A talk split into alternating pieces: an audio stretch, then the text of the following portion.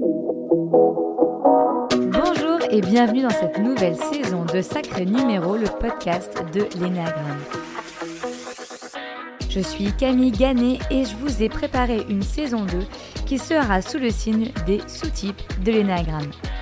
Comme vous le savez sûrement, j'ai créé ce podcast pour vous partager ce modèle simplement et concrètement au travers d'histoires de vie, d'interviews et de retours d'expériences personnelles et professionnelles. Cet épisode va être consacré à l'explication théorique, conceptuelle des sous-types de l'énéagramme. Et ceux d'après seront les interviews, vous avez l'habitude. Petit préambule, en parlant de sous-types, nous allons parler de comportement. Rappelez-vous que votre profil énéagramme, votre sacré numéro, ne parle pas de votre comportement. C'est important de le préciser, vous le savez sûrement, c'est une de mes obsessions dans l'utilisation de ce modèle, si l'on veut bien l'utiliser. Si vous arrivez ici directement par la saison 2, merci beaucoup, mais je vous conseille de mettre pause et d'aller écouter les premiers épisodes de la saison 1 pour mieux comprendre le modèle de l'énéagramme. Pour les avertis et les fidèles au rendez-vous, passons donc à l'explication de ces fameux sous-types. Il existe trois sous-types peu importe son profil énéagramme. Il y a le sous-type survie, le sous-type tête-à-tête et le sous-type social. Il y a donc les profils 1 sous-type survie, les profils 1 sous-type tête-à-tête et les profils 1 sous-type social. Il y a aussi le profil 2 sous-type survie, le, le c'est dur à dire, le profil 2 sous-type tête-à-tête, le profil 2 sous-type social, etc., etc. Le 3 survie, le 3 tête-à-tête, le 3 social, le 4 survie, le 4 tête-à-tête, le 4 social. Je crois que vous avez compris le concept des sous-types. Chaque sous-type, donc le survie, le tête-à-tête, le social, éclaire une forme de relation que l'on a à l'autre. C'est pour ça que j'adore vous aider à trouver votre sous-type. Ça peut être très éclairant pour votre vie au quotidien. Je vais aussi dans cet épisode essayer de répondre à toutes les questions que vous m'avez posées via le sondage Instagram sur mon compte Camille Enneagram. Merci à tous et toutes pour vos questions et surtout pour votre soutien. Avant de les décrire, sachez que vous pouvez avoir plusieurs sous-types. Et oui, vous pouvez respirer, ce n'est pas le même fonctionnement que votre profil, votre sacré numéro. Celui-là, vous n'en avez qu'un. Mais le sous-type, vous pouvez en avoir plusieurs et assez souvent nous avons une tendance naturelle et une secondaire comme un 60-40 à un 70-30. Évidemment aussi que certains vont se reconnaître dans un seul sous-type à 99% ou d'autres un peu dans les trois. La bonne nouvelle, c'est que le sous-type étant du comportement, il est donc visible. Et donc, c'est plus facile, en général, de trouver son sous-type que son type énéagramme. Commençons alors par le sous-type survie. Profil que j'avoue maîtriser le moins étant donné que c'est celui que j'ai clairement le moins développé. Il se définit entre autres par une relation plutôt indépendante, solitaire et reliée au matériel. Le sous-type survie pense aux besoins matériels, à la sécurité et au confort pragmatisme et rationalité sont au centre de ce sous-type. Il va donc donner une couleur rationnelle, mentale à votre profil. C'est là qu'on peut faire le lien entre votre sous-type et votre profil. Donc si vous êtes sous-type survie, ça va rajouter une couleur plutôt mentale et rationnelle à votre profil. C'est là qu'il est intéressant de voir pour vous comment ça peut impacter votre profil énéagramme. Le survie, c'est de l'autoconservation. C'est quelqu'un qui va dans le détail des choses, qui est structuré. Il aime anticiper et prévoir, notamment via le matériel, le physique, l'objet. Si vous êtes un sous-type survie, vous avez pu vous reconnaître au premier abord avec le profil 1 de l'énagramme ou alors le profil 5 sans forcément avoir leur peur. Et oui, connaître votre sous-type peut aussi vous aider à y voir plus clair sur les profils énéagrammes. Pourquoi un sous-type survie peut se voir plutôt dans le profil 1 qui est mal appelé, je vous le rappelle, le perfectionniste, en tout cas le réformeur, ou alors le profil 5, profil très mental? En fait, c'est parce que ces profils-là peuvent aussi être décrits comme des personnes qui aiment anticiper, prévoir, être dans le matériel également. Mais si vous vous reconnaissez dans ces profils sans avoir la peur, rappelez-vous, vous n'êtes pas ces profils. C'est sûrement que vous êtes sous-type survie et non profil 1 ou profil 5, par exemple. Je vous rappelle ici, on ne parle uniquement que des comportements. Vous pouvez donc être un profil très émotionnel comme le profil 4, mais avoir une couleur rationnelle et donc vous pouvez être un profil 4 sous-type survie par exemple. Un sous-type survie, il peut se reconnaître autour de 5 dimensions. Alors là aussi, je donne des grandes dimensions, à vous de mettre des comportements qui vous vont bien et qui font sens pour vous. La première dimension, c'est la relation à la nourriture. Le sous-type survie se rend compte de sa faim, de ses sensations. Il passe à, table à horaire très fixe, il aime cuisiner et il sait de quoi est composée son assiette. Il, sait la nourriture qui lui donne de l'énergie, il sait la nourriture qu'il ne digère pas. Il a vraiment une approche très matérielle et non émotionnelle de la nourriture. Une autre des dimensions, c'est l'approche qu'il peut avoir par rapport à son habitation, à son logement. Le sous-type survie, il veut être propriétaire, ou du moins, il sait qu'il va être un jour. Dans son logement, il sait aussi où se trouvent les choses utiles, les choses qu'il faut connaître, comme les plombs, les arrivées d'eau, vous allez dans son garage, ça va être des étagères bien rangées, il va y avoir à la fois un vélo, une trottinette, un skateboard, tout sera utile, bien rangé et prêt à toute éventualité. Mais attention, le sous-type survie n'est pas un sous-type qui est dépensier. Ça, c'est plutôt les sous-types d'après. Lui, quand il va acheter quelque chose, il va, il va choisir cette chose pour sa durée de vie et son esthétisme. Grosso modo, pour lui, c'est le rapport qualité-prix qui va primer. La troisième dimension sur laquelle on peut euh, reconnaître que l'on est euh, sous type survie ou pas, c'est la sécurité financière. Souvent, c'est ce qui me fait halluciner avec les sous-types survie, n'étant pas du tout comme ça. Le sous-type survie, il tient son budget, il planifie les choses, il fait des tableaux Excel de l'espace avec des recettes, dépenses, je peux même vous dire que j'ai déjà vu des tableaux Excel très beaux, ce qui me paraît de mon point de vue assez incroyable. Ils savent ce qui sort et ce qui rentre en fait sur leur compte en banque. Du coup, ils arrivent facilement à mettre de l'argent de côté. Et hum, un petit truc que j'ai repéré chez les sous-types survie, c'est qu'ils vont très souvent consulter leur compte en banque, juste pour voir. Ils savent qu'ils ont de l'argent, hein, mais ils y vont pour voir. Et là, j'imagine certains d'entre vous en train de sourire à cet exemple-là. C'est que possiblement, si ça vous parle, il y a une petite piste. Le quatrième euh, point, la quatrième dimension sur laquelle vous pouvez vous reconnaître en tant que ce type survie, c'est là la sphère corporelle. Bon, concrètement, le survie, il a compris qu'il allait finir sa vie d'abord avec lui-même, et donc il prend soin de lui. En fait, il va avoir une attention particulière à son corps et à son biorhythme. C'est assez génial en fait, parce que les sous-types survie, ils arrivent à sentir quand il y a quelque chose qui va pas, quand ils sont fatigués. C'est aussi des personnes qui vont compter leurs heures de sommeil. Ils vont dire en soirée Ah bah là, euh, il me reste 6 heures. Et pour finir sur l'aspect euh, corporel, les sous-types survie ont un grand sens de l'hygiène. Ils vont vraiment faire attention à tout nettoyer, à se brosser les dents trois fois par jour pendant trois minutes, à se laver les mains assez souvent quand ils sont allés dehors. Alors si vous vous êtes reconnu dans plusieurs des dimensions, bon, vous avez des pistes euh, possiblement pour être un sous-type survie, soit en majorité, soit en minorité. Je vous rappelle ici le 60-40, le 70-30. Bon, sachez aussi que vous pouvez l'être euh, à 100%, à un 100% type survie. Ce qui peut être intéressant, c'est de après faire le lien avec votre profil Enneagram et de voir qu'est-ce que ça maximise ou alors qu'est-ce que ça vient nuancer avec votre profil Enneagram. Passons maintenant au sous-type tête-à-tête, qui se définit lui par un besoin de relation duo. Vous comprenez bien son nom, tête-à-tête. Il recherche des relations exclusives et en profondeur. Il a besoin de relations intimes, c'est vital pour lui. Alors le sous-type tête-à-tête, il veut avoir un partenaire, un binôme de vie, et c'est indispensable. D'ailleurs, si vous croisez un tête-à-tête, il va souvent, par exemple, vous décrire son parcours professionnel au travers de ses mentors ou de ses rencontres phares. Ça, c'est un indicateur, possiblement, pour vous dire qu'en face, vous avez un profil tête-à-tête. Les émotions, elles sont centrales dans son mode de fonctionnement. Donc vous l'avez compris, si vous êtes de sous-type tête-à-tête, ça va donner une couleur émotionnelle à votre énéatype, à l'inverse du sous-type survie, dit précédemment.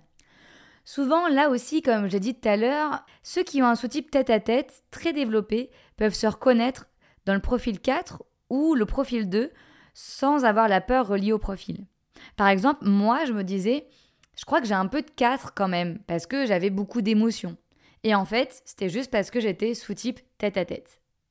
Alors comment savoir qu'on est sous-type tête-à-tête Comme vous le savez encore une fois, pas comme le profil, le sous-type c'est du comportement et donc ça peut être visible. Il y a trois dimensions sur lesquelles on peut se reconnaître si on est sous-type tête-à-tête. La première dimension, elle est appelée dans le modèle de l'énagramme la passion. J'ai eu du mal à la comprendre et donc j'ai voulu l'expliquer avec mes mots. Les têtes à tête peuvent paraître comme des personnes assez passionnées qui ont besoin d'intensité. Elles ont beaucoup beaucoup d'énergie et elles se mettent en mouvement quand elles sont en contact avec une personne en duo. Ça peut être du coup des personnes que l'on peut décrire comme des personnes inspirantes. Ce qu'il faut savoir, et ce que je dis là, ça va être vrai pour tous les sous-types, les personnes ne font pas exprès d'être comme ça, elles ne recherchent pas ça de façon consciente, c'est juste leur comportement qui amène ça. Donc les sous-types tête à tête ne font pas exprès de paraître passionnés, ils sont passionnés et de ce fait quelque chose peut se dégager d'eux de nature, charismatique, inspirant, etc., etc. On peut dire solaire aussi souvent. Vous l'avez compris, les sous-types tête à tête, ils aiment être dans des relations one-to-one. La deuxième dimension, c'est la séduction. Alors la séduction, ici, on ne va pas parler forcément de sexualité, mais plutôt d'une forme vraiment de séduction, d'attirer l'attention. Les tête à tête, ils vont parler avec les yeux, parler avec les mains, ils captent et capturent les moments. Ils arrivent même des fois à faire retourner les gens dans la rue. Ils savent jouer de leurs atouts. Ce sont des personnes très émotionnelles, comme je l'ai dit euh, un peu plus tôt, et du coup qui vont savoir aussi avoir un non-verbal très expressif. Vous savez, les sous-types tête-à-tête, ce sont ces personnes qui ont toujours besoin de quelqu'un d'autre. Je ne vais pas dire qu'elles vont pas aimer être seules parce qu'elles vont toujours trouver des duos. C'est des personnes typiquement qui parlent à voix haute, qui réfléchissent à voix haute, qui vont parler euh, à leurs chiens, à leurs animaux, qui vont toujours trouver un moyen en fait de retrouver la relation duo. Ça peut aussi être par de la spiritualité.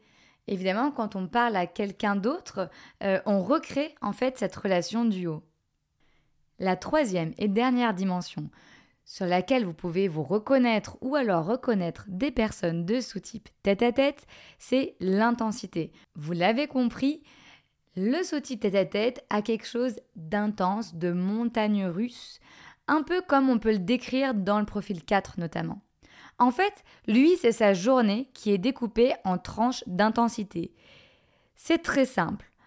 Le tête à tête, il va décrire sa journée avec événement 1, et puis événement 2, et tu sais pas ce qui s'est passé, événement 3. Il va avoir besoin d'avoir des événements en séquence pour se sentir vivant. C'est d'ailleurs ce qui fera que pour lui sa journée est une bonne journée. Il est vraiment en recherche de sensations et d'aventures.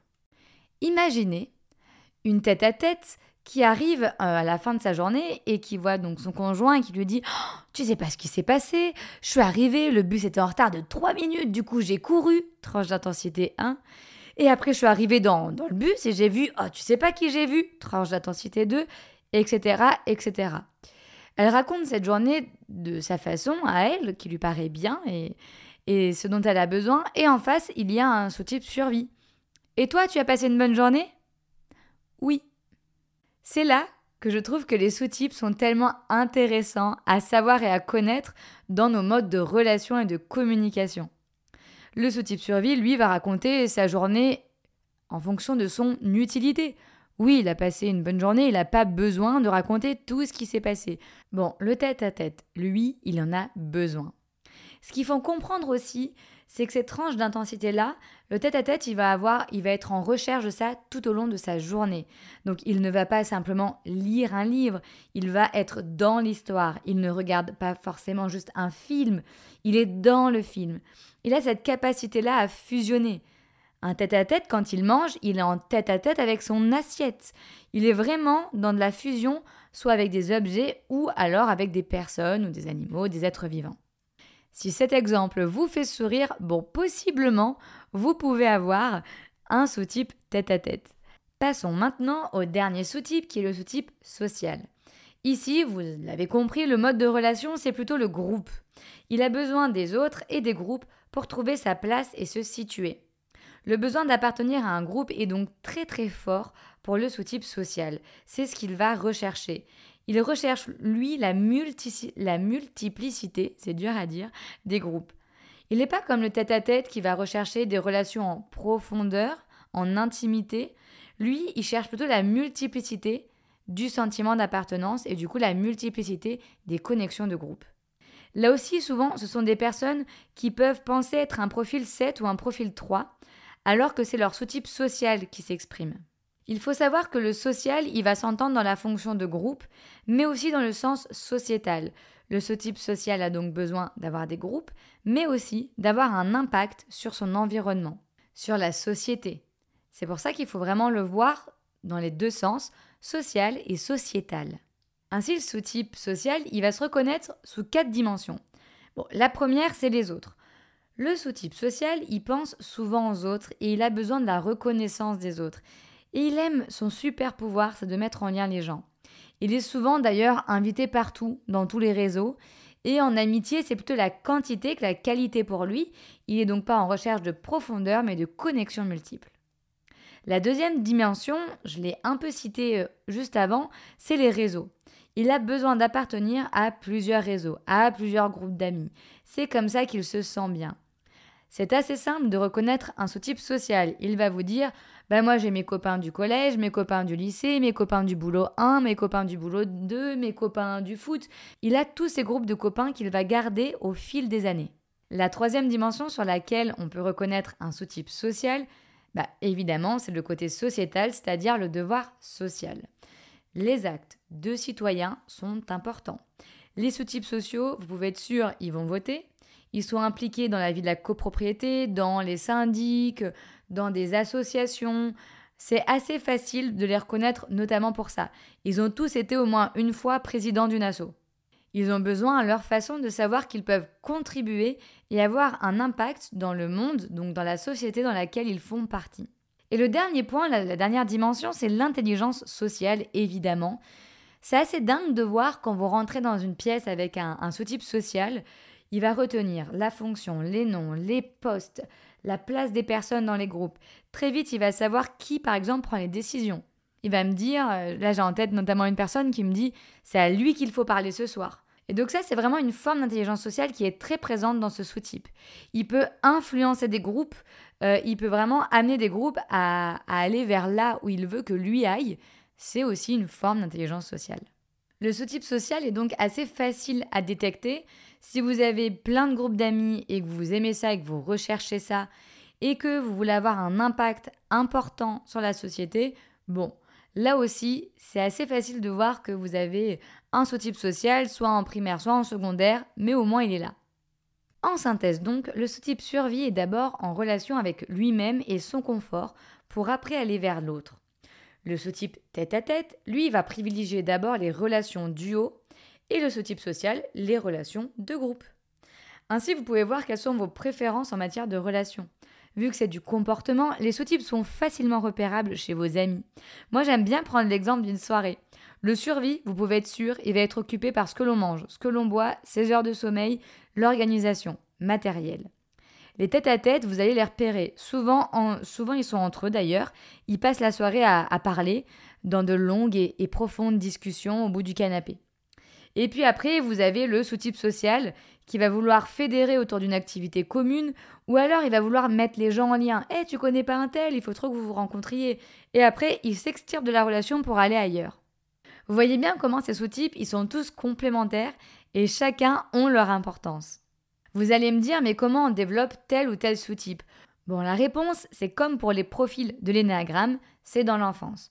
Je profite ici pour vous rappeler l'épisode 2 de la saison 1 sur le développement des événements dans l'enfance. C'est important de l'avoir en tête en entendant ce qui va arriver. Quand j'ai été formée à l'énéagramme et donc au sous-type, on m'a présenté deux théories différentes pour expliquer les sous-types. Les deux fonctionnent chez moi et sont complémentaires. C'est pourquoi je vais juste vous les, vous les présenter et à vous de choisir et à vous de voir si l'une, l'autre ou les deux font sens pour vous. Pour rappel, là ici, la question n'est pas de remettre en questionnement toute votre vie et toute votre enfance, mais plutôt d'en avoir conscience pour savoir ce que vous avez dans votre sac à dos pour avancer dans la vie. Et c'est ça qui fait que on est plus en conscience de nos fonctionnements à nous et plus en responsabilité. La première théorie, c'est la théorie qui s'appelle celle de la chronologie et du bug. C'est-à-dire que entre 0 et 4 ans, il y a eu un bug. Et en fonction de la chronologie, donc de la temporalité de ce bug-là, vous avez développé soit le sous-type survie, soit le tête-à-tête, soit le social. Le bug du sous-type survie est venu très tôt dans l'enfance. On dit 9 à 12 mois, moi je pense que c'est in utero à 12 mois. Le bug, c'est que je n'ai pas eu ce dont j'avais besoin matériellement. Alors ça veut dire quoi? Peut-être que j'ai pleuré trop longtemps pour avoir euh, euh, du lait, peut-être que j'ai pleuré et que je n'arrivais pas à dormir. On est vraiment sur des éléments comme ça. Je suis donc rentrée en survie. Et j'ai développé cette peur d'anticiper et de prévoir par le matériel et mon confort. Le tête-à-tête, lui, le bug est arrivé entre les 12 mois et les 4 ans. C'est j'ai une, une relation privilégiée et intense avec une figure parentale et j'ai vécu ce qu'on appelle les premières angoisses de séparation, hein, c'est le classique, et j'ai très mal vécu la perte de cette relation. Donc je vais essayer de reproduire dans mes relations tête à tête ce que j'ai perdu, ce que j'ai pensé perdre du moins, dans l'enfance. Et pour le sous-type social, bah, le bug est arrivé plus tard, c'est-à-dire après les 4 ans. Euh, je me suis sentie rejetée d'un groupe important pour moi. Je n'ai pas réussi à me sociabiliser donc à trouver ma place. Je vais donc chercher cette place à travers de plusieurs groupes. Pourquoi après 4 ans? Bah Forcément, c'est à cette étape-là de l'enfance qu'on commence à comprendre que oui, on n'est pas papa-maman, oui, on a des relations duo, mais on fait aussi partie de groupes et de la société. C'est d'ailleurs à cette étape-là qu'on commence à rentrer à l'école, à avoir d'autres groupes. Donc ça peut être aussi, euh, j'avais les petits groupes de copains euh, en, maternelle et euh, ils ne m'ont pas parlé.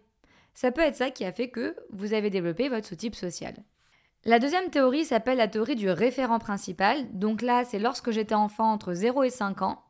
Soit j'ai eu un trop un trop d'affection, d'amour, ou alors un manque, un pas assez. On est vraiment sur quelque chose de binaire. Donc soit j'ai eu un trop ou un pas assez avec ma mère, et donc j'ai développé mon sous-type survie, parce qu'évidemment, pourquoi la mère, hein, vous allez me dire, parce que la mère est celle qui nourrit euh, d'abord dans le ventre l'enfant, donc qui est sur le côté sécurité matérielle, c'est aussi pour ça qu'elle est liée au sous-type survie. Après, le sous-type tête-à-tête, c'est j'ai eu trop ou pas assez, ou un manque, avec le père. Pourquoi ça amène le sous-type tête à tête? C'est parce que c'est la première euh, relation que l'on a construite socialement. C'est la première relation que l'on apprend à avoir. C'est avec notre papa euh, ou notre deuxième maman si c'est pas notre maman. Mais en tout cas, c'est la relation que l'on a appris à avoir, qui n'est pas de fait parce que on, on ne nous a pas porté. Et vous me voyez venir, le social, lui, eu un trop ou un pas assez d'affection, d'affectivité avec les deux. Donc soit j'ai eu un trop et que j'ai été baignée dans ce groupe tout le temps de mes, de mes deux figures parentales, je vais rechercher encore ça, soit ça m'a manqué et je vais avoir envie de le construire. Dans tous les cas, soit j'ai eu un trop et donc je veux reproduire ce que j'ai eu, soit j'ai manqué et dans ce cas-là, je veux combler ce que je n'ai pas eu. On arrive à la fin de l'épisode et là j'ai évidemment envie de vous répéter que l'enjeu n'est pas de vous mettre dans une case, mais d'avoir des points de repère. Vous savez, moi j'utilise l'énagramme pour donner un mode d'emploi sur ce qui est invisible chez nous. Il est toujours plus facile de se repérer sur une carte quand on a quelques repères, quelques points, quelques routes. Et bien c'est comme ça que j'utilise le modèle. Bon, vous connaissez le principe, je vous donne rendez-vous pour les prochains épisodes qui laisseront place aux interviews que vous aimez tant. J'espère que cet épisode a pu vous donner quelques repères supplémentaires dans votre carte, dans votre mode d'emploi. Si vous voulez en savoir plus sur l'Enneagramme, rendez-vous sur mon compte Instagram Camille ou directement sur mon site simplement-enneagramme.fr. À très vite